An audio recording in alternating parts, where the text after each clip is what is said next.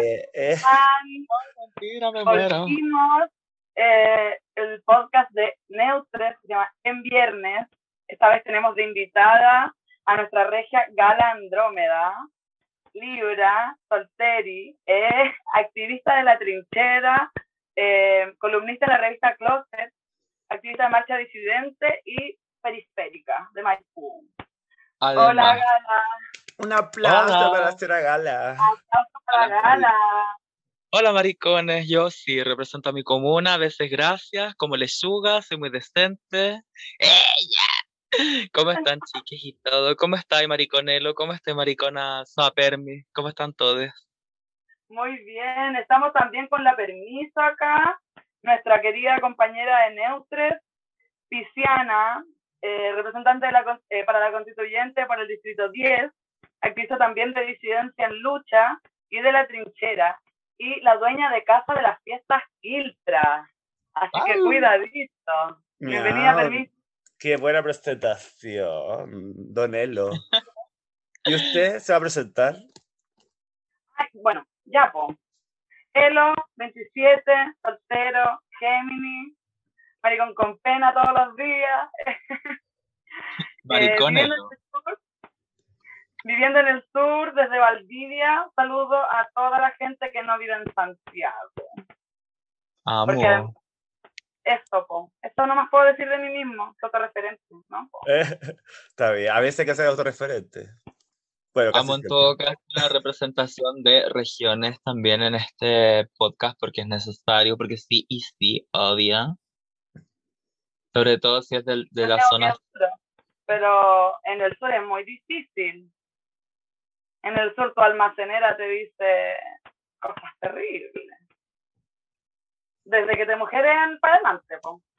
Eh, los trigger warning, los- las advertencias de contenido de hoy son, vamos a hablar de eh, gente transfóbica, probablemente vamos a mencionar gente transfóbica, situaciones de transodio, eh, y vamos a hablar de separatismo. Sí, para, Eso. que te- para las personas que sean muy sensibles, eh, les- recomendamos no escuchar este programa porque vamos a hablar de cosas que igual son situaciones como que hay gente que le produce ansiedad, que le produce eh, pena y no queremos que nadie sufra escuchando el viernes, sino que lo disfruten.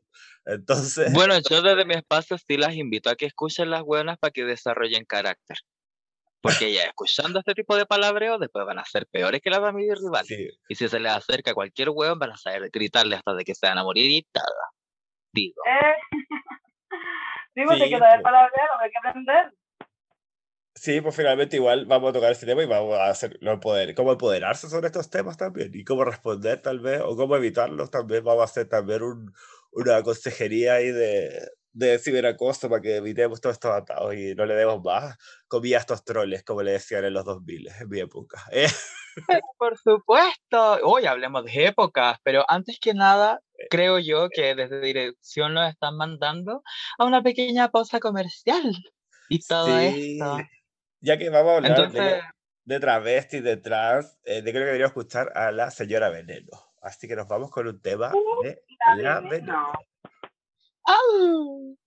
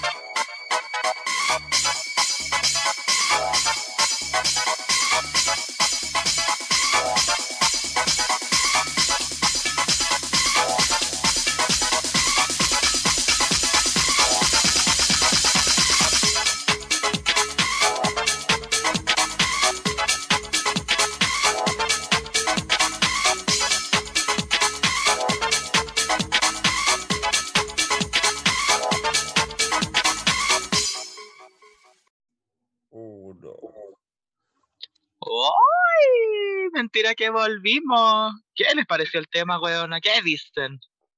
Eh, me El tiburón, encanta. tiburón, tiburón. Esa parte me encanta. Perra del tiburón. Oh, perra, qué risa. Igual hay que recordar que en el año 96 y todo, cuando la jovencita Veneno partió a cruzando el Mississippi y todo el programa español, la entrevistaron en el Parque del Oeste en plena pega, ñañi. ¿Qué me decís trabajando ahí en, en el parque, haciendo felati y después te graban con un micrófono y todo? ¡Qué vergüenza! ¡O qué Ve- alegría igual! Es como Depende. esos realities como el diario de Eva, como estos programas, ¿te acordás? Esos programas eh, de, de talk show chilenos. Como de los No Pokémon. olvidaré a las mamás que estaban así como angustiadas porque su hijo quería ser hardcore. Weón, esa wea icónica, onda, la imagen meme del pendejo. Mi mamá no me deja hacer hardcore. Yo creo que, concha tu yo creo que todos lo habitamos en algún punto, ¿no? Onda, Pero yo no quería ser hardcore. Claro. Yo, yo quería ser cualquier wea. Club Kid. Clara. Mamá quiero ser stripper. Mi mamá no me deja hacer Club Kid. Cuando yo era pendeja, yo quería las botas de la Sailor Moon porque yo veía la Sailor Moon y quería el álbum porque me quería ganar las botas. Y siempre me decía que me las iba a traer, o sea, que el viejito me las iba a traer en Navidad y jamás pasó. Una vez me trajo una raqueta de tenis y yo decía por dentro, ¿y de dónde me conocí, viejo pascuero culiado? El viejo huevo, no me conocí de nada. Pero furia ahí estaba. Qué heavy esto. Pero nunca existió. Claro. Era tu papá. Qué bonito, eh. Oye, maricón, desgraciado. Ahí me estás diciendo que no existe el viejo pascuero. Déjame creer lo que yo quiera. Hay gente que Eres hasta, hasta un Dios, hasta la- el Espíritu Santo que embaraza a la Virgen. Oye, El sí, pues hay mucha gente que cree ficciones y andan despañando a una. Disculpa, lo siento, nunca más. No, tranqui, amigo. ¿Qué me decía en todo caso respecto de esa web que mucha gente cree ficciones? Y gracias a esas maravillosas ficciones, ahora en este momento eh, se permiten las misas. Están permitidas las misas, o sea, en la cuarentena y todo, pero se permiten las misas. A mí lo que me, me cabrea un poco es que están abiertas las misas y hayan dejado fuera las fiestas que se llaman misas. ¿Es donde van los pelolais a darse la paz? Sí. Me encanta. Yo creo que igual, yo creo que igual funciona. Solo que no me llega la invitación. Mucha, que no tenéis, ah, no, no departamento en Cachagua, po. No, pues. Cuando se me corta la luz del departamento, no me puedo ir al, al hotel W. Oye, qué risa igual porque con lo que decía él lo recordé una weá, ¿no? es que han habido varias tomas respecto como por situación COVID, situación crisis económica, han vuelto las tomas de terrenos fiscales y, y la policía en general, policía, etcétera, como siempre, La Utah. han tenido una represión, la yuta bastarda, han tenido una represión brígida con toda esta población de gente. Y puta, resulta que, eh, no sé si, creo que en Zapallar, en el borde costero de Zapallar, se eh, levantó un edificio, que es un edificio tipo de alta gama, muy cuico, departamentos de muchos metros cuadrados y todo, que no han tenido permiso para habitarse ni, ni nada, porque no han tenido estas aprobaciones de arquitecto para poder venderlos y todo, pero se han vendido y la gente los habita. Cada departamento creo que vale como 500 millones de pesos y se hizo en un terreno que no es un terreno privado, sino que era terreno público, porque el borde costero es público, no se puede vender. Y es intensa esa wea, onda. Hay una toma cuica que no, que no hay, no sale la tele ni una wea, pero las tomas de la gente pobre, puta que aparece en las noticias. Sí, voy a partir de la violencia. No, no se pueden vender. Pero acá en el sur están vendiendo los terrenos con derechos de agua. ¿Cachai? Entonces, estamos hablando del borde costero, pero eso no es solo el agua que tiene el, el territorio, ¿cachai? Acá hay aguas, hay napas subterráneas que están siendo saqueadas, ¿cachai?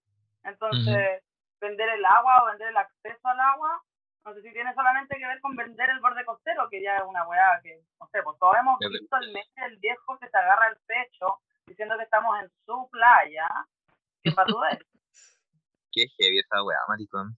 Sí, pues como lo evidente, y están las cosas como que no, son- no son, claro, como dice el Elo, tan subterráneas y no se ven, pues como que no son tan evidentes, entonces la opinión pública no tiene tanto, tanta visión sobre eso, pues, y menos que no sale en las noticias, no sale en ningún lado, claramente. Claro que sí. Cacha que en el territorio en el que yo vivo, que es Maipú, hay precisamente un sistema de aguas que es el último sistema de agua municipal que existe en el país, que es SMAPA, que es de Maipú.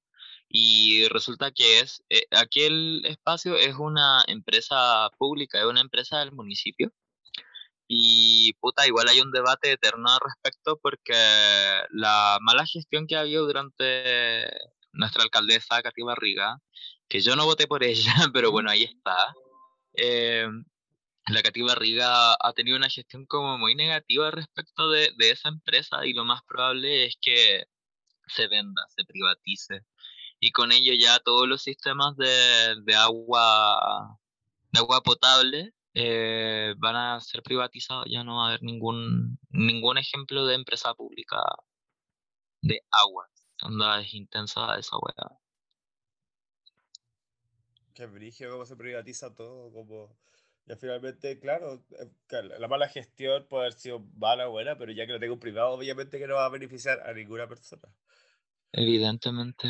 No, y lo más es que la mayoría de las privatizaciones se hicieron sobre estructuras y, ¿cómo se llama? Estructuras y, y elementos que ya habían levantado las empresas públicas. La mayoría de la infraestructura a respecto de agua potable y tratamiento de agua se había levantado en las, durante el siglo pasado por las empresas estatales de aguas y después que llegó Aguas Andina y siguió manteniendo la misma infraestructura, no hubo ninguna mejora perra es brígido, así. Como que The Struggle is real.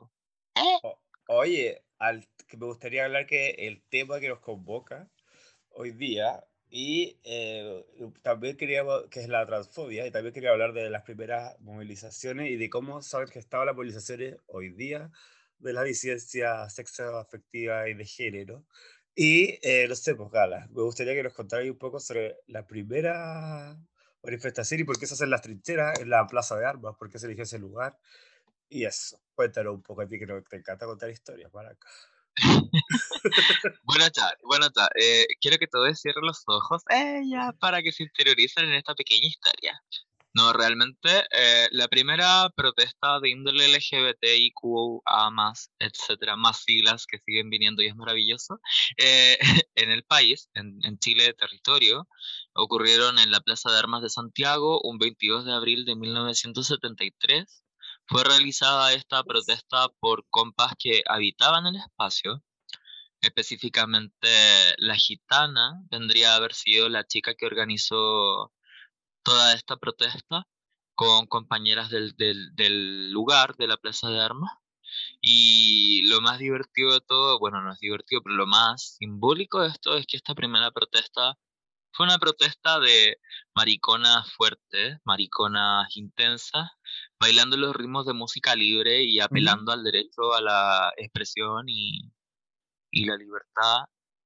Y eso, onda, es anecdótico de que las primeras protestas que se gestaron de índole LGBTI más en el país fueron a través de la danza, la fiesta, sí, pues los carnavales. yo creo que no es casualidad, perdón, que los primeros, las primeras personas generalmente que se rebelan y que se levantan sean personas más travestis o que su expresión de género no sea por la que la esperaba y que además sean espacios, no sé, pues, el Estados Unidos Stonewall, que también era un bar, era un lugar de carrete, que de, de, de encuentro, también tiene que ver con esto, pues como que las mariconas igual nos juntamos de noche y el carrete siempre ha sido un lugar eh, importante de, de, socialización, de encuentro y de agitación y de activación también. Claro, que, de hecho, lo interesante de este aspecto es que escuchándola otra vez a una compa que se llama Lilita Herrera, que es una chica trans que, bueno, y travesti y un putón, porque de hecho le escuché la otra vez que se define a sí misma de la forma en que le canta el coño, entonces de pronto es un, un gran puto, una gran puta, una travesti, una transgénera, etc. Lilith comentaba que la tradición respecto de, de digamos, el travestismo, el acto de, de, no pertenecer de alguna forma al binarismo de género, entendido en la actualidad, eh, tiene mucho que ver con el carnaval.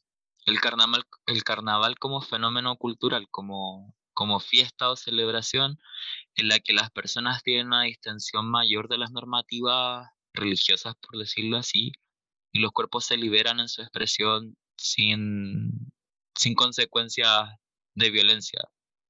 Es curioso, es interesante. Claro, muchas veces esa máscara, disfraces, te puede disfrazar del de, el género opuesto, entre comillas, porque no hay, no hay saliéndose del binarismo, pero claro, tenés como mucha más permisividad de expresión y de, de, y eso te da más eh, ¿cómo se llama? posibilidad de libertad de acción también, porque no te vayas a hacer juzgar, porque los promotores están representando otra cosa. Exacto. De hecho, es curioso y es muy lindo también. Me gustaría que poder compartir esto, que dentro de los aspectos de carnavalicios de Latinoamérica en general, hay muchas manifestaciones de expresión, bueno, entendiéndolo desde este punto no binaria, por decirlo, desde una palabra más cercana, de manifestaciones culturales de carnaval. Hay, por ejemplo, en Bolivia una danza particular que es una danza folclórica, que después en el tiempo, a través del tiempo y generaciones, las personas travestis de Bolivia lo adoptaron como una danza propia de ellas, de ellas en general. Hoy en la actualidad, en los carnavales respectivos de las localidades, se le llama a esa danza la danza de los maricones y no de una forma peyorativa, sino de una forma simbólica, explicando que esa danza tiene esa connotación y dándole una cabida oficial a ese tipo de manifestaciones dentro de lo que podría ser la cultura popular. Y es bonito. Al parecer, el mariconeo lo no binario en la actualidad, lo trans en otras circunstancias, lo travesti, todo tipo de, de explosión o, de disrupción del binarismo de género es eh, propio de lo popular.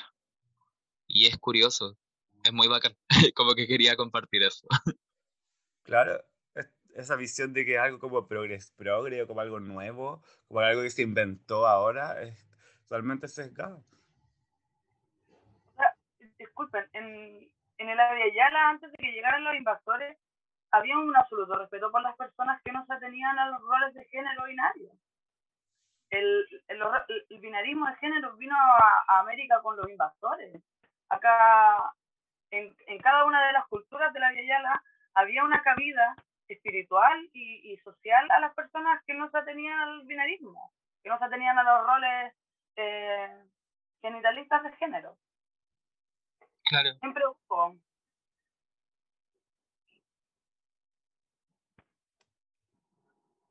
Eh, claro, cuando hicimos la trinchera de El Cerro Huelem, por ejemplo, eh, y, la anterior también, que participó la Liwen, también pues como que habló sobre este texto, o sea, sobre esta Lea Popuye, que eran los, los, los, dos espíritus, que también se atraviesa no solamente a la cultura mapuche, sino que también a otras culturas eh, precolombinas, pues como de pueblos, de pueblos ancestrales. Es que es curioso porque finalmente cuando nos enfrentamos a culturas que no son culturas occidentales, eh, entiéndase occidental por la colonización europea y, principalmente por las culturas que son judeocristianas, eso también implica las culturas islámicas, existen en muchos aspectos tradiciones que, que, tenían mucho más de dos géneros de géneros humanos, por decirlo de alguna forma. Y es que tiene que ver con que en la idea nata de, de la religión abrámica, judeocristiana, siempre existe este dualismo hombre-mujer y establece los roles propios de tales seres dentro de una sociedad pero en otras culturas no es tan así. De hecho, a respecto de, de la trinchera en Cerro Huelen, pudimos observar que Aliwen, que es una compa que apañó justamente en esa jornada, estaba, estaba desarrollando roles de machi porque tiene eh, esa identidad epupuye, como comentabas, tu permiso. Sí, epupuye. Claro, en la antigüedad previa a la, digamos, como colonización española, hay antecedentes de que existían seres que eran les machis güeyes o las machisweyes, o los machisweyes, que eran seres que eh, tenían, digamos, una genitalidad X, pero podían representar roles de género más amplios. Y eso sucede en muchas sociedades donde de hecho aún hoy sobreviven por no haber participado en la colonización europea. Y es bacán. Hay un caso curioso de esto de resistencia al respecto que vendría a ser la identidad Mushe, que es de la zona de Oaxaca, en México, que a pesar de la, digamos, de la colonización española, se mantuvo como elemento y también fue un elemento aglutinador, de hecho, como fue, se podría decir que era como un tipo de resistencia cultural a la asimilación europea. Entonces, cool. Tipo, en la India también existen estos, estos seres que también no son ni hombres ni mujeres, también escapan al binarismo y también tienen una connotación eh, espiritual superior, porque en el fondo eh, confluyen dos, dos, dos, espíritus o dos géneros o dos energías que la mayoría de las personas no confluyen. Pues, entonces tienen como, un, como que se les, se les atribuye como capacidades eh, casi de milagrosas o casi religiosas como, como más elevadas que de, de las personas binarias, pues porque tienen como esa, esa, esa, esa doble, esa dualidad de energía. Y, y, en vez de discriminarles, se les eleva como a otro a otro estatus. Claro, la verdad yo, yo desconozco de ese caso en particular. Es muy parecido al de las mujeres. Es muy parecido al de las mujeres. en, en allá. Mm. Igual sé, por ejemplo, que hay mujeres travestis en India y tienen templos propios porque hay un relato hindú que creo que es de la deidad de Krishna que se traviste precisamente para enamorar a alguien. Y de ahí se desarrolla todo un, un rollo respecto de este relato mitológico y religioso. Y eso legitima también la posición de estos seres que son asignados al nacer varón y pasan a transitar hacia lo femenino. Es curioso, es bacán. es quizá una forma de poder explicar dentro de nuestra cultura occidental que existen las identidades fuera del binarismo. Igual el binarismo está muy instalado dentro de nuestra cultura. Quizá hace como unos 10... ¿Mm? Disculpa. Eh, que hay hay terminologías que hablan de, de del cispassing, de como de querer, no sé, pues que no se te reconozca como una persona trans, sino que se te reconozca como una persona del sexo opuesto. En el fondo, salirse de la identidad trans para lograr, comillas, lograr, eh, ser identificada públicamente, socialmente, como una persona ya del, sexo opuesto. Lograr la ilusión, que le digo yo. Claro. Lograr la ilusión. La magia. De la magia, claro, de, de, de, de, como que no se nota ese tránsito que hiciste, pues como que nunca pasó ese tránsito. Como que... Como nunca fuiste lo otro. Claro, siempre fuiste lo otro. Claro, siempre fuiste varón y como lleváis, no sé, 15 años hormonándote eh, y ya tenéis cuerpo de, no sé, de mujer o de varón, te lograste hacer las operaciones correspondientes y, y lograste el CISPAS, que es esto de que no sé, pues que nadie te vaya a odiar si tú te metes a un baño de varones, a un baño de niñas. Sí, pues tiene que ver también con, con, con, la discriminación y la sobrevivencia también, pues porque antes cualquier cosa que escapara ese binarismo era discriminado e incluso agredido de forma física, no solo verbal, sino que también física. Entonces también tiene que ver con la cuestión de, de sobrevivir, de, de no no arriesgar, no, tomar riesgos, era mucho menos riesgoso tener cispassic o, o, transitar directamente de un, de, un, de, un, género a otro, porque eh, cualquier cosa entre medio ya era, bueno, hasta el día de hoy sigue siendo discriminada, pero antes era peor, pues antes era mucho más violento. Como que esta visibilización, nueva visibilización sobre estos, sobre estos géneros o, o esta identidad como no binaria eh, ha hecho que igual eh, sigamos menos discriminadas. Pero en un momento de la historia, cuando era, la, la, sociedad era mucho más conservadora, veníamos saliendo de una dictadura, estaba hablando solamente, solamente de acá en Chile, eh, cualquier cosa que escapara de ese binarismo, eh, ya sufría una, una discriminación, una opresión y violencia. A mí me gustaría compartir una historia respecto de eso. Eh, bueno, hay un grupo en Facebook que es de, de fans, es un fandom de RuPaul. Eh, existe. RuPaul Drag Race Chile. Que les mando un beso. Me están escuchando, les mando un beso. Porque, bueno, en una ocasión, eh, una mujer trans, una mujer trans de años, de hecho, ya era, yo calculo que ya era una señora trans de tercera edad, por decir. Sobre todo considerando la puta hasta dónde llega la, la esperanza de vida de una persona trans mujer. ya era una sobreviviente la señora.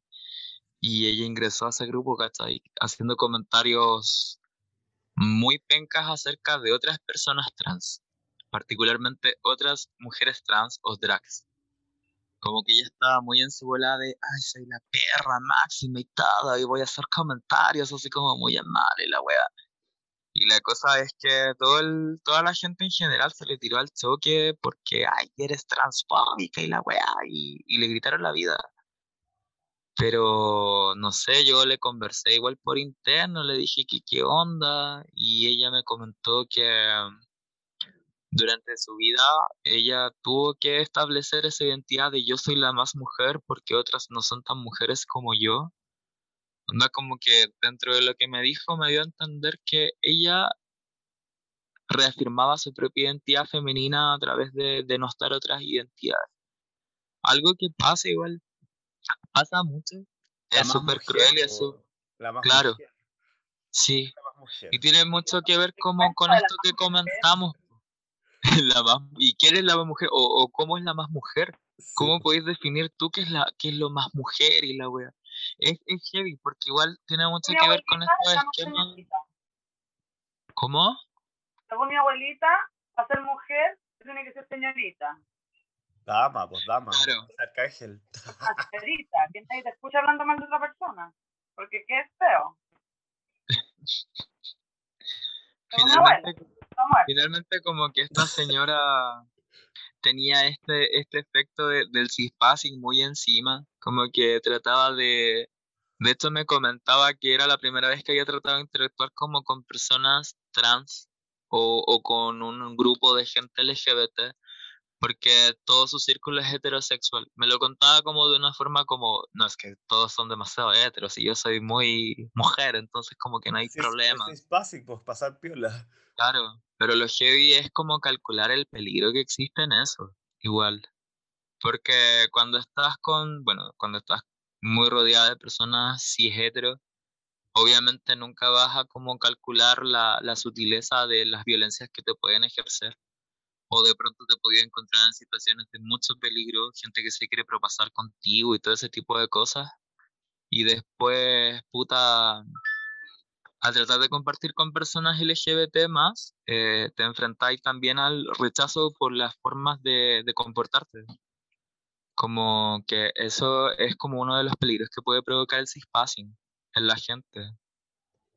Incluso te podía afrontar a, a cosas así como, por ejemplo, con esta chica que es trans, la Vial. Vial es el apellido, no me acuerdo cómo se llama. Ah, ya, la Alicia bien. Ella, Alicia Vial, que, bueno, eh, hegemónicamente es una persona muy mujer, como la más mujer y todo lo que tú quieras, pero se mueve dentro de un mundo muy heterosexual, muy cisgénero, porque su forma de, de, de tratar con otros seres de la diversidad sexual es conflictiva. Hasta sus propias opiniones son un poco dolorosas para algunas personas. Es heavy. Sí, me acuerdo que una vez fue como a hacer un- una nota a un carrete donde estábamos. Y claro, éramos puras monstruas. Y claro, nos empezó a para el hueveo, pues como a, a criticarnos cómo nos veíamos, que no nos veíamos femeninas, que no nos veíamos eh, lo suficientemente bonitas como ella esperaba. Como que empezó, en vez de ser como algo entretenido, como que un aporte, como conversar y ca- intercambiar discursos, intercambiar historias, como que todo el rato era denostarnos y como, como, no, como no éramos lo, lo esperado por ella, lo, lo hegemónico, no fue agradable en verdad la situación, como no fue entretenido. Cacha que esa weá pasa caleta. Si nos ponemos a analizar amigas y rivales como producto, como producto audiovisual y todo, muchos de los relatos y muchas de las cosas que se discuten en torno a, a los palabreos tienen mucho que ver con esa óptica denostativa de lo, esa competitividad agresiva que tiene mucho relato de lo, de lo normativo, de lo cisnormativo, del machismo incluso. Que heavy. Claro, porque la mujer tiene que ser bonita y tiene que ser educada y tiene que ser todo bien. Y como que se- se- eso mismo, eso mismo como se, lo- se le asigna a la travesti o a la, a la persona que, que, que el fondo eh, interpreta o, o, o se, se encarna, encarna estos, estos papeles como de mujer y se le, se le, se le aplican los mismos estereotipos y se le aplican las mismas, las mismas normas.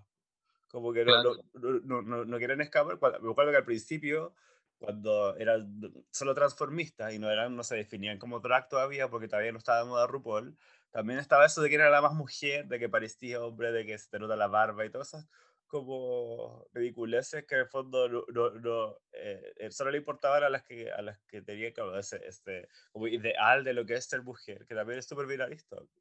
Claro, aunque en todo caso yo no quiero ser abogada del diablo, pero dentro del mundo anglosajón, dentro de esta producción estadounidense, por decirlo que es RuPaul Drag Race, también existe mucho de ese relato binarista, relato del cispassing, donde existe la categoría fishy por algo, ¿cachai? Existen mucha gente que valoran o validan a las drag queens dependiendo del el coste de sus trajes o la capacidad que tienen de parecer mujeres y todo.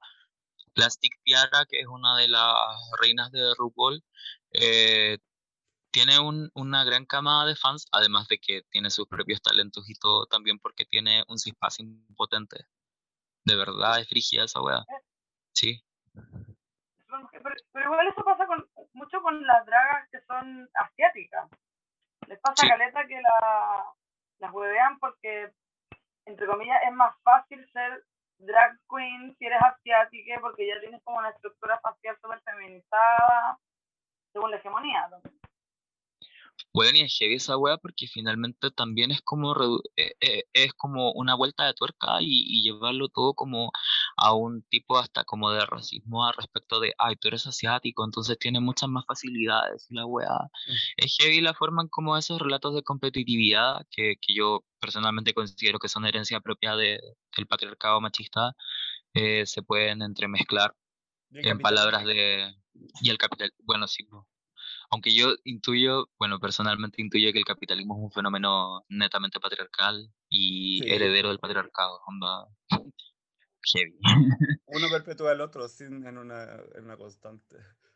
Y eso que, y eso que sin tampoco decir que el comunismo o el socialismo eh, están fuera de esa hueá, porque para mí personalmente también el comunismo y el socialismo también tienen mucha herencia del patriarcado. Personalmente siento que todo tipo de ordenación jerárquica con una cabeza o, o con un liderazgo eh, siempre tiende a, a replicar esa idea. La idea de líder ya es como patriarcal. el binarista también, pues cualquier cosa que haya categorías, hay una que va a estar más sobre la otra. Solo el hecho de nombrarla primero ya, te- ya, ya tiene un beneficio, pues ya tiene un, un privilegio. Como que a veces Igual cuando- cada, vez que, cada vez que categorizáis algo, le dais un orden sin querer, pues como cuando se, por eso cuando no sé, pues hacen listas de cosas, se hacen nombres al azar, porque en el fondo cualquier orden que tú pongáis eh, se va, ti- tiene que ver como con, con una jerarquización, sin quererlo tal vez a veces. Claro, aunque igual también hay, hay como ensayos o, o simulacros de eso que, que escapan como esa idea de jerarquizar.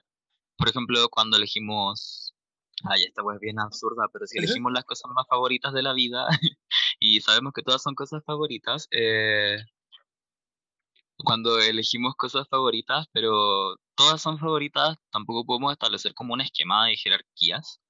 Si bien pongamos una cosa en el orden uno y la otra en la última, anda, eso. Se pueden establecer diferencias y quizá esa es como una gran pega de, de nosotros, la- les maricas en general, esa idea de poder plantear de que hay diferencias, pero no hay mejores o peores, sino que simplemente diferencias. Como que nuestro discurso es la diferencia. Y en ese sentido, defender que hay diferencias o nominaciones o incluso eh, identidades, porque hay mucha gente como que reclama que hay tantas siglas en el LGBT. Em, es necesario, no establece cosas mejores y tal, pero bacán. Sí, Francamente, mi favorita, mi favorita, que es la más mujer, pero también es muy travesti, el otro día la mencionaste. Mi favorita por siempre va a ser Moria Kazan. Oh, maricón. Pero es que Moria Kazan es muy cool. Lo más bacán de Moria Kazan es que de hecho tú le preguntas, ¿y tú qué eres? Y Moria Kazan dice, yo soy un gran puto. Te juro que lo dice. Oye, los stickers que escuchamos este remix que hicieron de la Moria Kazan y sus dichos, que me cago en Oh, la por favor. Amo, amo, Una amo. maravilla. ¿Tú no sabías ¿Está? el lip de memoria, Gala? Si, pudiera ver a la gala, va a ser lip sync esa canción. Así que vamos a escucharla. 5 y cuarto AM en Córdoba, capital, no en Carlos Paz. Estoy pasando uno de los mejores momentos de mi vida. ¿Sabes por qué? Porque tengo harem. Démosle con la canción, pues ñañi. Ñañi. Hola Juanpi querido, mi amor adorado, 5 y cuarto AM en Córdoba, capital, no, en Carlos Paz. Estoy pasando uno de los mejores momentos de mi vida. ¿Sabes por qué? Porque tengo harem.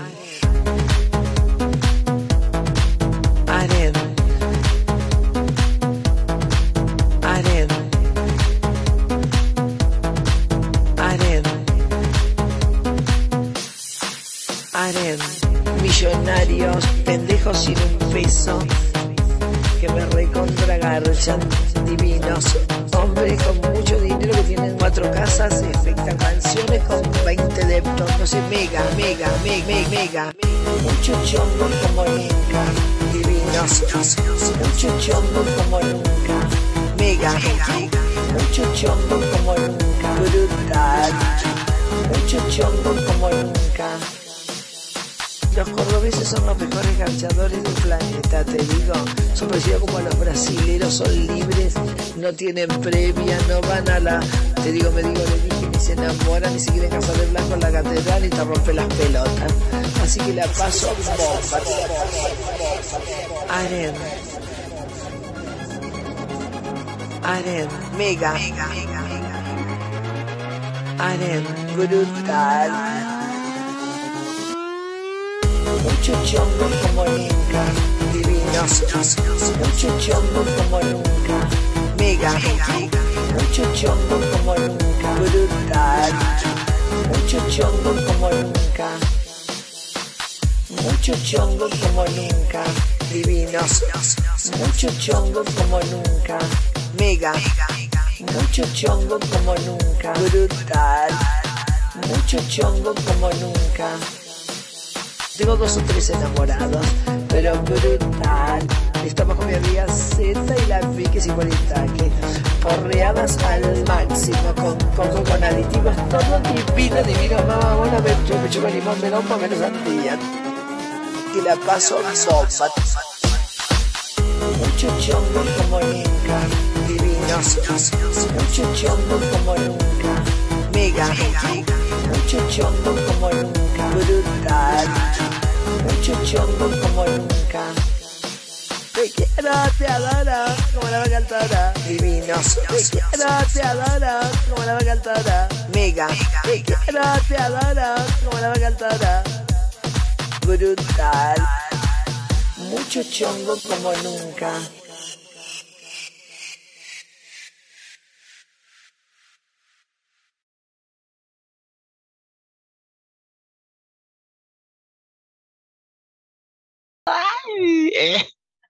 Bueno, mucho chongo como nunca. Divinos. Eh, ¿Qué me decís? Yo Amor a esa señora. conozco otra Me vez. Solo habla como Moria, como Moria Kazan todo el rato. Como que no tienen otro, otro mood que no sea Moria Kazan. Pero es que, weona, el mood de Moria Kazan es el mood, es como el mejor de todos. Y me encanta porque la vieja es como muy buena para dar frases, weona, así como frases icónicas. Es un meme eterno. Todo. Pero el mucho chongo como nunca, a mí me rescata. Yo cuando estoy en un lugar que hay mucho chongo, mi Sí, cabeza se enamora. Y me Obvio. rescata, te lo juro. Claro, entonces como en tu cabeza veis feliz. muchos hongos y tú en tu mente, millonarios, pendejos sin un peso, que me recontra garchan. Me encanta. A propósito de cosas que traspasan frontera, hablemos de la trinchera nacional, que estuvo tan buena. ¡Au! Ya, po. Rapa Nui. Oye, Es igual siento que siento que deberíamos darle un aplauso a todas las mariconas que se reunieron de Arica a Punta Arenas, incluyendo la isla de Pascua, bueno, isla de Pascua, Rapa Nui, toda, Rapa Nui. porque vieja. Rapa Nui. Hablemos de eso igual, pues se- le decían isla de Pascua hasta que la gente de Rapa Nui dijo, ¿y hasta cuándo, Xuxa? Y ahora es la isla de Rapa Nui, felizmente, Sí, pues todo esto por la, autodenominada por el pueblo. por la Como que salud. allá con esos los huevos, no entiendo por qué le pusieron así. Porque llegaron el día, creo que es porque llegaron el día de, de Navidad, o, de, o sea, el día de Pascua, de su resurrección, como el día de la fecha Como en que abril. Claro. No llegó un hueón de Holanda súper creativo. ¿Cómo le vamos a poner? Isla de Pascua. Hueón. Igual en todo caso es como muy de los exploradores europeos ponerle nombres muy raros a los lugares. Hay unas islas que se llaman Reunión. ¿Cómo? Antigua y Quiero mandar mis saludos. Quiero mandar saludos a gente con la que estuve en la trinchera en Talca. Ya, pues, mande sus saludos agitada. Chiquitito. eh, llegaron pocas personas, pero estuvo lindo. Se leyó el comunicado, leímos poesía. eh, fue una amiga mía que está leyendo sus poemas por primera vez en público. Va a sacar un libro, se llama Liberata en Instagram y la adoro. Eh, me da vida, me mejora esa ciudad de mierda, con respeto a Talca, pero una ciudad bien Mm. facha. Sí, Es súper facha, yo creo que es la Eh. ciudad más conservadora de Chile, Talca. Eso porque tú no estabas en San Fernando. Ah, es que es un pueblo. Eh, es un pueblo. No. Oigan, ¿qué igual les pasa con Talca, Talca, París y Londres? Pues bueno, o sea, ¿qué te pasa? Bueno, museo de sangre. De rayos, bueno. Vamos. Rayos de Talca. Sí, pues no- Talca. Es de rank. Mira el maricón Talca con el mata ahí mismo que decía Ranger de Talca y todo. Rank. Rank es de Talca, el equipo fracasado con mejores fans. Es Puta, terrible, tú igual. colectivo y, el cole- y tú le preguntas al colectivero por Ranger y el colectivero con una tristeza te dice, ay, el ranguerito, pucha, y como que te empieza a contar todas las tristezas de su equipo, pero con mucho cariño. Entiendo. Puta, igual yo soy muy ignorante de, de Talca. Sé que Talca, París y Londres y que existe la disco tabú en Talca. La tapu. La disco tabú, La pucha, tabú. no, Nunca he ido. Yo permiso, tampoco. Oye, eso, pues cuando, cuando se pueda estar las condiciones, va, va- les va a llegar el inbox porque está, todo tiene que ser clandestino porque nos quitaron la noche y tenemos que salir de día, pero ya queremos volver a la noche, pues weón. Tenemos que dar ganas de ya quiero volver al hueveo. Estoy chata de. O sea, me gusta Yo me activar, de- voy a dar una vuelta Santiago si tú me dices. me gusta activar de día, me gusta salir a la calle de monstruo, pero siempre lo hice, en verdad. Y, pero igual necesito ese refugio que era la noche, que era tan entretenido, donde las, todas las reglas se rompen, como que todo da lo mismo. Bueno, igual siento que debemos aprender de los viejos y las viejas, ñañi, si los viejos y las viejas hacían esas fiestas de toque a toque. Sí, pues. ¿A la mala o vos creéis que le pedían permiso a los pacos? No. Hacían las weas a la mala, se juntaban a 50 mil y hacían su fiesta de toque a toque. Y después de vuelta para la casa. La Abuela, podríamos hacer y Sí, la sí. mañanita con el periódico. El, Para el asunto que la- antes era solo el problema de la represión, pues, pero ahora no solo la represión, además de la represión tenemos el COVID. Entonces como que es doble, doble, doble problema, pues. Doble amenaza, weón. Doble amenaza, sí, pues. Imagínate hacer tu fiesta con temática PCR. Sí, cuando esté toda vacunada, voy voy a tirar una Claro. satánica. Satánica. está la, a la, va a decir a la disco con el certificado de vacuna. Claro, Eso. Su quiltra temática vacunacionita. ¿Te imaginas? vacunada, Claro. triple vacuna, triple felina, todas. Amo. Quiltra antirrábica, ¿eh? ¿Eh? No, pues la quiltra antirrábica jamás, pues siempre es rabiosa. Siempre rabiosa. No Esa poner vacuna una no me la voy a poner. Oye, ¿sabéis qué? Yo les quería comentar que fue un honor que participar con ustedes en un en viernes. Siento que me encanta que, que existan estos espacios para dialogar y para hablar las cosas que quiere decir una. Y igualmente le quiero mandar un beso a todas las maricas que, que me conocen, mis amigues, las personas con las que compartimos el espacio en la trinchera, las mariconas que a veces se me acercan y me abrazan y se siente bonito. De verdad yo me siento muy feliz al respecto de eso. Y nada, pues eso, les quería agradecer el espacio y todo. Así que nada, ternura. Sí, yo quería decir que sigan el Instagram de Salud Trans para Chile, porque por eso se hizo toda esta trinchera, todo este hueveo nacional, fue para eso, así que hay que visibilizarlo y es importante que sigan y apoyen y compartan el contenido. Oye, sí, pues sus saludos para la soda Lola. Sí, lo que es No me llames Dolores, llámame Lola. ¿Esa, esa Lola? Sí, Fue igual parte importante, una guachita. ¿Cómo? Ella se llama Lorenza. sí, Sí, pues la Lorenza, soda Lola. Que le puso todo el fuá. así que eso, pues gracias por, el- por este espacio que hemos abierto también de, de los neutros para hablar todas estas cosas que hablamos que nos gusta tanto. Y eh, nos veremos en un próximo capítulo. Obviamente Gala va a ser invitada nuevamente, así que prepárate la lengua ahí, afila la lengua porque te voy a invitar de nuevo. Eso. Ya, pues, o sea, yo, yo feliz. Oh. Nos dicen nomás, invocamos a Gala de nuevo, porque esta tiene mucho que decir. Sí, que, quedamos cortas con este programa, así que vamos a volver. Vamos a volver. Que aunque uno la vea tan ocupada por ahí cuando anda por ahí pavoneándose, es muy observadora, sabe todo lo que pasa. Sí. Oye, no, espera, hay una wea que me da mucha risa. Yo soy la, tengo problema a la vista. Soy una buena muy mala para reconocer rostros, caras de las personas. Entonces, generalmente siempre me pasa que la gente me dice, ay, pero si yo te conozco de antes, pero me miráis tan feo que, que no me dio para saludarte. Y yo como, weona, nada que ver. Lo que pasa es que te estaba tratando de ver porque soy miope, entonces yo me pongo así. Como con cara de, "Ay, ¿qué baja? Como que pongo cara de malo, ¿cachai? Como de mala, de delincuenta. Entonces quería avisar eso, si hay mariconas ahí que dicen, ay, la Gali, la wea, salúdenme nomás, bueno, si yo soy lo más feliz de saludar a la gente y. Puro amor esta maricona. Puro amor. Ya, pues nos vemos pronto, que estén bien. Abrazos a todos, muy agradecidos. Y cualquier Ya. cosa nos dicen. Eso. Sí, sí, Ya, pues entonces en eso pensamos. Un saludo para todas las mariconas que asisten a esta, a esta reproducción radial y toda. Y un besito grande en el chocho, besito, besito, chau, chau. ¡Au! Eucayal.